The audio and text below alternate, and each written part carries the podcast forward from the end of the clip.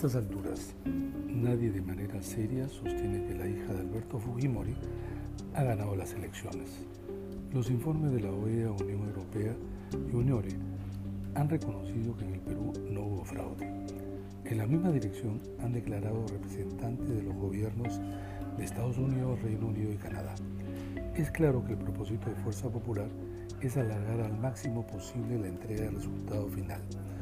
Una de las últimas medidas es solicitar a la OEA una auditoría de las elecciones, como se realizó en Bolivia el 2019. Pero para el gran público puede sonar razonable y el votante de Keiko Fujimori un rayo de luz.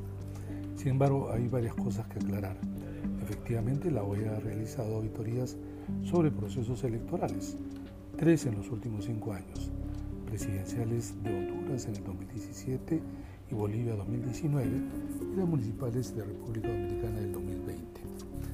En el caso de Bolivia, Evo Morales, que había perdido el referéndum que le impedía volver a reelegirse como Fujimori en el 2000, había capturado muchas instituciones, entre ellas el Consejo Nacional Electoral, e impuso su candidatura.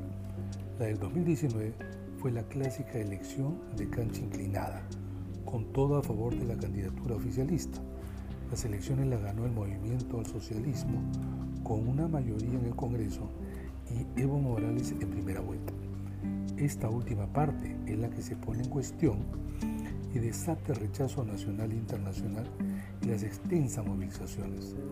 En ese contexto, el gobierno Morales solicita la auditoría internacional a la OEA, que ya en sus informes daba cuenta de las irregularidades que luego quedaron demostradas.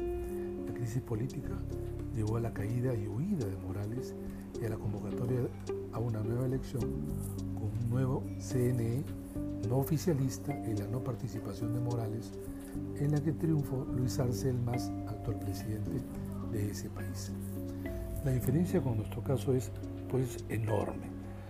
La misión de observación electoral de OEA ya había detectado irregularidades que no eran producto de las que se presentan en toda elección, sino de una operación trabajada desde las altas esferas y que comprometía a los organismos electorales. Aquí no hubo en el Perú candidato oficialista, los organismos electorales, pese a la sucia campaña contra ellos, no han sido capturados por el gobierno ni por candidatura alguna. En la segunda vuelta en el Perú participaron dos candidatos poco tiempo antes nadie esperaba, sobre todo Pedro Castillo. Durante la campaña, Keiko Fujimori recibió el apoyo aplastante de los poderes fácticos y tuvo la mayor y extensa cobertura de los medios. Hicieron una campaña desequilibrada, solo comparable con la que sufrió su padre en 1990.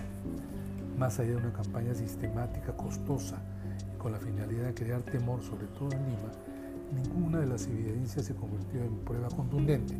Miles de actas impugnadas, muertos que votan, parientes como miembros de mesa, firmas falsas, padrón electoral, etcétera, etcétera, lo suficientemente fuerte como para anular votación o anular la segunda vuelta. Pero Fuerza Popular ha ido más allá.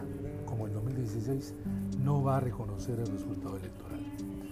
Finalmente, en el caso de que el gobierno peruano solicite a la OEA una auditoría integral, como en el caso boliviano, estaría desconociendo el trabajo de los organismos electorales y en relación a la OEA tendría que desdecirse del informe que su misión de observación elaboró. No es pues fácil, sino todos los perdedores, aquí y en todas partes, solicitarían auditorías externas.